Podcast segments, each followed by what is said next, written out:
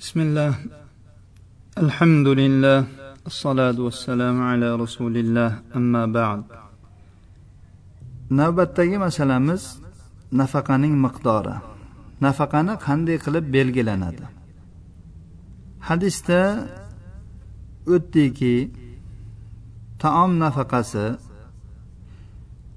urfga binoan kifoyalanish bilan belgilangan ekan nabiy sallallohu alayhi vasallam aytdilarki o'zingga va farzandlaringga yetadigan narsani insof bilan ya'ni urfga ko'ra olgin dedilar. Butun jumhur ahli ilm shu so'zni aytganlar. Kifoya qilish har kimda har xil bo'ladi. Ya'ni hammaga nisbatan bir xil bo'lmaydi. Bir yurtdan boshqasiga bir zamondan boshqasida turli tuman bo'lishi mumkin. Kifoya qilish jamiyatdagi urf odatlarga va turli tuman yeyiladigan taomlarga qarab ham turli tuman bo'lishi mumkin. Va odamlarning iqtisodiy moddiy holatlaridan kelib chiqib ham bo'lishi mumkin. Agar xotin eri bilan bir uyda yashaydigan bo'lsa eri olib kelayotgan turli taomlarni yeydigan bo'lsa va u mana shu narsaga rozi bo'layotgan bo'lsa bu uning yeb ichishdagi nafaqasidir. Agar xotin bu nafaqani shu erning qo'rimsoqligi tufayli yomon ko'rayotgan bo'lsa eri bilan uning o'rtasida hukm qiladigan biror kishiga ya'ni shariat bilan hukm qiladigan biror kishiga murojaat qilishi mumkin. Qoziga bo'lsin boshqa biror bir e, mashhurroq odamga bo'lsin yoki ota onasiga va hokazolarga bo'lsin farqi yo'q. Endi ular o'rtasida hukm qiladigan odam ham qo'ldan kelgancha shu abu sufyonning ayoli belgilaganday hadisda kelgan ko'rinishda chiroyli qilib belgilab berish lozim bo'ladi. Ayol kishining yeb ichishida kifoya qiladigan miqdorda nafaqa qilish vojib bo'lganidek yetarli darajada kiyim va maskan qilib berishsa ham nafaqa lozimdir. Er ayoliga yetarli kiyim olib beradi. Uy kiyimlari bo'lsin biror munosabatlarda kiyiladigan ko'chaga chiqqanda ya'ni mehmonga borganda kiyadigan kiyimlar bo'lsin issiq sovuqlarga munosib kiyimlar bo'lsin har bir yurtning o'ziga xos va mos ya'ni kiyimlarini olib berish lozim bo'ladi. Ibn qudoma aytganlarki erning zimmasida ayolini ahli ilmlarning ijmoiga ko'ra kiyintirishi vojibdir. Er ayoli uchun munosib bir maskanni ham tayyorlab beradi. Bu maskan erning mulki bo'lishi lozim emas. Ijaraga olish ham mumkin. Ijarasini er to'laydi. Er xotinini o'z ota onasi bilan yoki boshqa bir xotini bilan birga yashashga majbur qilmaydi. Agar xotin shunga rozi bo'lsa joiz. Agar xotin rozi bo'lmaydigan bo'lsa er xotini uchun o'ziga xos va o'ziga agar bolalari bo'lsa bolalari bilan birga yashashlik uchun xos bir uyni maskanni qilib berishi lozim bo'ladi. Maskan shu odamlar yashashga loyiq bo'ladigan xilvatmas bir shahar qishloq joyda bo'lishi lozim bo'ladi. Er uy olayotganda qo'ni qo'shnilariga e'tibor berishi lozim yoki ijaraga olayotganda. Yaxshi dindor musulmon odamlar bilan qo'shni bo'lish kerak. Maskan uy jihozlari o'rnatilgan va uni ichida odam yashashi uchun qulayliklar yaratilgan bo'lishi lozim. Bu har bir zamonning va makonning o'ziga xos ko'rinishda bo'ladi. Endi bu nafaqani kimning holatiga qarab belgilanadi? Erning holatiga qarabmi yoki xotinning? Tabiiyki yo u tomon yo bu tomon boy oiladan bo'lishi mumkin ikkinchi tomon kambag'al bo'lishi mumkin. Shunda kimning holati e'tiborga olinadi? Shariat bo'yicha nafaqa qilishda erning holati e'tiborga olinadi. Chunki alloh subhanahu va taolo nafaqa qilishda shunday degan. Kengchiligi bor odam o'z kengchiligidan nafaqa qilsin. Kimning rizqi cheklangan bo'lsa ya'ni oz bo'lsa unga qarab qilsin. Alloh taolo bergan narsalardan infoq qilsin. Alloh taolo har bir jonga unga bergan narsasinigina unga taklif qiladi. Uning zimmasiga yuklaydi. Undan ortig'ini yuklamaydi. Bu taloq surasining yettinchi oyati edi. Bu oyat erning holatiga qarab nimaga qodir ekanligiga qarab nafaqa qilishligini bayon qildi. Kimda kengchilik bo'lsa kengchiligiga qarab kimning ya'ni rizqi kamroq qo'l yupqaroq bo'lsa unga qarab qilishi bayon qilindi. Alloh taolo toqatdan tashqari narsani yuklamaydi. Bundan oldingi oyatda alloh subhanava taolo sizlar ularni ya'ni ayollarni o'zlaringiz yashaydigan ya'ni o'zlaringiz topgan maskanlarda birga e, yashatinglar deb buyruq qilgan. Ya'ni bu yerda o'zlaringiz ega bo'lgan o'zlaringiz qodir bo'lgan deb cheklab qo'yyapti. Ya'ni xitob bu yerda erga bo'lyapti. Er topganini qiladi ya'ni. Bu dinimizning ulug' bir qoidalaridan biridir. Nimaga shariat buyuradigan bo'lsa bu buyruq ana shu mukallafning toqatiga qarab va imkoniyatiga qarab bo'ladi. Alloh subhanahu va taolo hech qachon toqati yetmagan narsaga bandani buyurmaydi bobimizning hadisi nafaqa qilishda xotinning holati e'tibor qilinishiga dalolat qildi. Shuning uchun ham rasululloh sollallohu alayhi vasallam o'zingga kifoya qiladigan narsani ol deb rasululloh sollallohu alayhi vasallam xitobni ayolga qildilar. Endi e, bu hadisni alloh taoloni ushbu so'ziga qo'shiladigan bo'lsa har bir odam o'z imkoniyatida bor narsani nafaqa qilsin degan oyatga qo'shiladigan bo'lsa bu er va xotinning nafaqadagi ya'ni holati e'tibor qilinadi yoki e'tibor qilinishiga dalolat qiladi. Bu molikiylar hambaliylar hanafiylarning ikki so'zlaridan biridir. Hadisni yaxshi taammul qilib ko'riladigan bo'lsa nafaqa erning ya'ni keng va torligi ya'ni boy kambag'alligiga qarab e'tibor qilinadi degan odamning so'zi rojih ekanligi aniq bo'ladi. Buni qanday tushunamiz? Ushbu hadis abu sufyan roziyallohu anhu boy kishilardan ekanligi kambag'al emasligiga dalolat qilmoqda. Va rasululloh sollallohu alayhi vasallam unga yetarli narsani ol deganlarida chunki uning puli bor o'sha yetarli e, ortiqcha puldan kerakligini ol degan ol degan buyruqqa dalolat qiladi. Ya'ni hech qachon bu ha uni puli yo'q bo'lsa ham uni majburlab sen undan ol degani emas. Va undan tashqari aytdilarki sen ha bu boyu bu men qancha olsam bo'laveradida deb turib ja e, keyin ya'ni e, qulochingni ham yoyib yuborma deganlar o'zingga va bolalaringga yetadigan narsani ol deb qo'yganlar. Endi bu narsa nima bo'lgan taqdirda ham bir muayyan bir hodisadir. Bu umumiy qoida emas. Umumiy qoida alloh taoloning taloq surasidagi hozir aytib o'tganimiz har kim o'z imkoniyatiga qarab nafaqa qilsin deganidir. Yuqoridagi hadisda abu sufyonning ya'ni boy bo'lganligiga hadisning dalolat qilishi uning xotini uni puldan bildirmasdan olardi. Agar uning puli ko'p bo'lmaganda u olinayotgan narsani u sezib qolardida bu nimaga bu kamayib qolyapti deb darrov izlab qolardi. Uning puli juda ko'p bo'lganligidan u o'sha ozgina olingan ya'ni nafaqaning kami e, uni ya'ni pulida bilinmagan.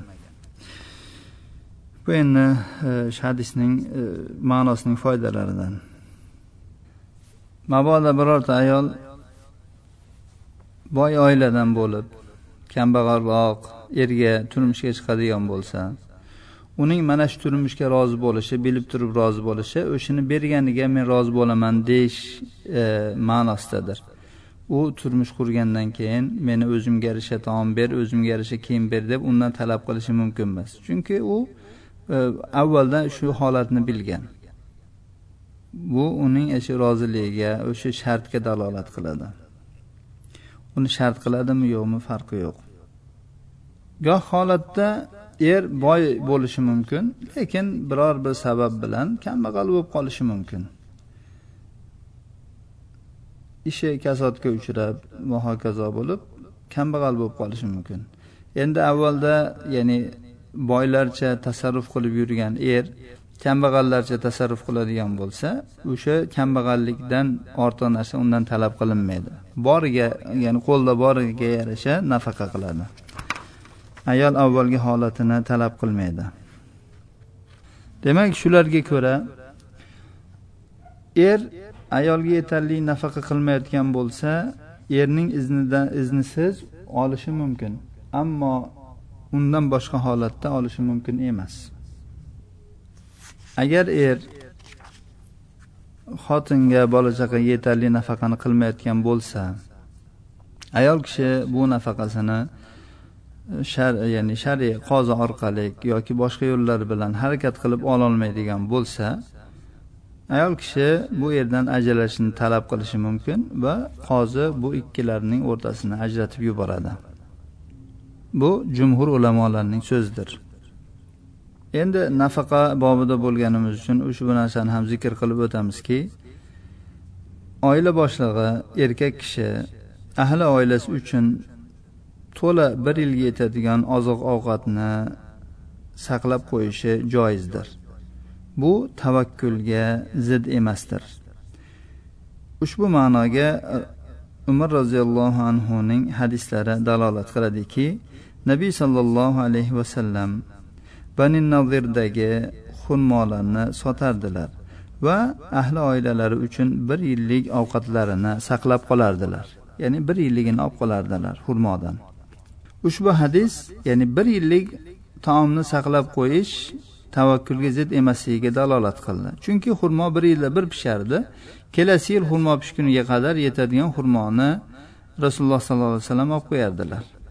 Imom tabariy bu hadisni hujjat qilib mutlaqo ya'ni bir yil bo'lsin ikki yil bo'lsin undan ko'proq yetadigan bundan ko'ra ko'proq narsani ham e, jam ya'ni saqlab qo'yish mumkin degan so'zni aytganlar.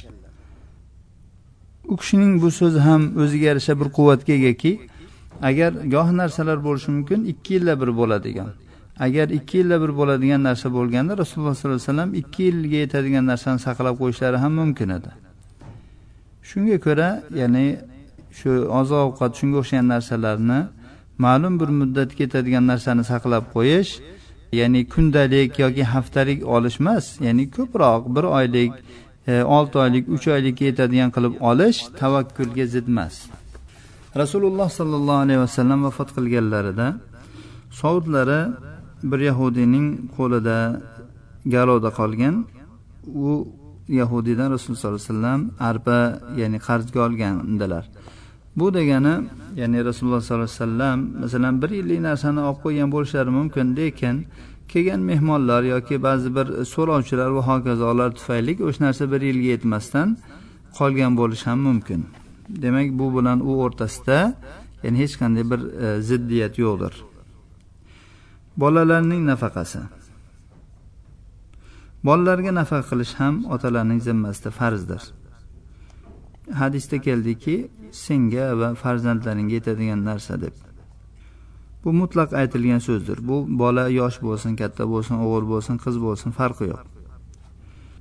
Lekin ulamolar bu mutlaq emas bu ba'zi buning ba'zi bir qaydlari bor deb aytganlar. Birinchisi farzandlar o'g'il bolalar agar faqir bo'lmasalar ularning mollari bo'ladigan bo'lsa otalarining zimmasida ularga nafaqa qilish farz emas.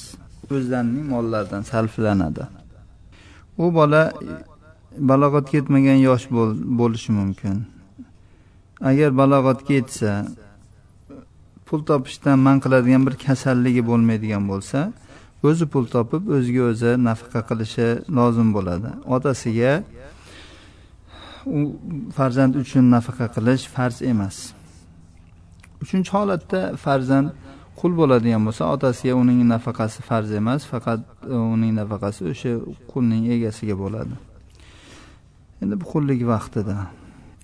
To'rtinchisi agar ota kambag'al bo'ladigan bo'lsa bolasiga nafaqa qilish farz emas. Agar farzand qiz bola bo'ladigan bo'lsa uning nafaqasi otasining zimmasida farzdir. Bu qiz yosh bo'lsin katta bo'lsin. Uning quyidagi shartlari bor. Birinchisi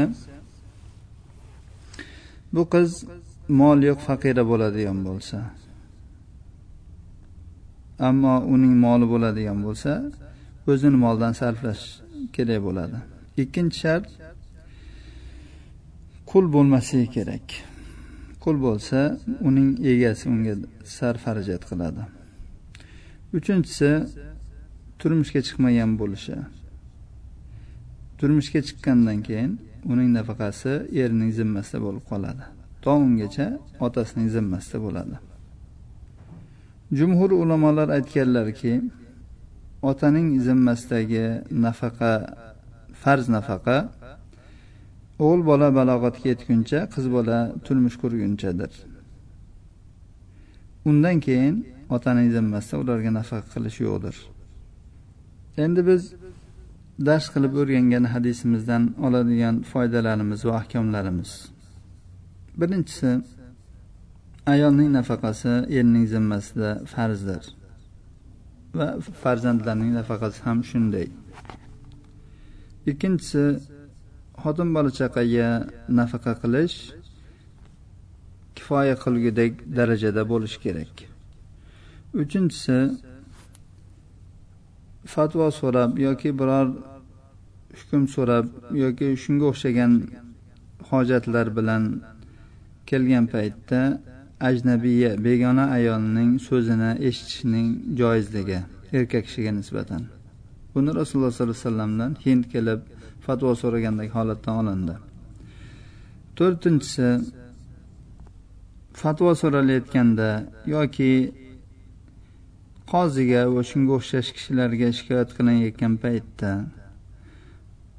odam karih ko'radigan narsani zikr qilishning joizligi ya'ni bu g'iybatga kirmaydi. Abu sufyonning ziqnaligini xotini rasululloh sollallohu alayhi vasallamga shikoyat qildilar. Ushbu hadisdan olinadigan yana bir foyda agar bir kishining boshqaning zimmasida haqqi bo'ladigan bo'lsa u uni qazo yo'li bilan ya'ni mahkama yo'li bilan yoki boshqa yo'l bilan olishga imkon topmaydigan bo'lsa o'sha odamning moli buning qo'liga tushib qoladigan bo'lsa o'zining haqqi miqdorida va o'zining ayni haqqining ayni o'zini egasiga bildirmasdan olib olishligi mumkin bo'ladi. Bu masalan gohi ishxonalarda xo'jayin ya'ni yetarlik oyligini bermaydi yoki oyligidan qisib qoladi yoki bermasdan to'la yuradi. Shunday holatlarda shu sotuvchi ana shu oyligining kam qisqartirilgan miqdor ya'ni qisqartirish biror sabab bilan bo'lsa yo'q e, lekin u ya'ni bermasdan yuribdi zulm qilib. Shunday holatlarda shu shirkatni puldan boshqadan o'sha oyligining e, bir yetarli miqdori ya'ni kamini olishi mumkin bo'ladi. Yoki birov bir narsani olgan o'sha narsani bermayapti. Ana shu narsa uni qo'liga tushib qolsa ayni narsa bo'ladigan bo'lsa olishi mumkin bo'ladi. Ulamolar buni joizligini aytganlar. Ammo ya'ni ortiqchasini yoki undan boshqa narsani yoki birovning e, narsasini olib qo'yishi mumkin emas. Yana bir foyda shariat bir narsani cheklab bir belgilab bermagan bo'lsa bu urf odatga ko'ra belgilanadi. Ayol kishi uyidan fatvo so'rash uchun yoki shikoyat qilish uchun chiqishi mumkin. Foydalardan yana biri agar bir foydali ehtiyoj yoki unga ehtiyoj bo'ladigan ilm bo'ladigan bo'lsa bu ilmni zikr qilishda ba'zi bir odamlarning mazammati bo'ladigan bo'lsa ham uni zikr qilmaslik ya'ni uni yashirish mumkin emas. Oysha roziyallohu anhu bu qissani zikr qildi. Holbuki bu qissada abu sufyonni mazammat qilish bor edi uni yomonlash bor edi.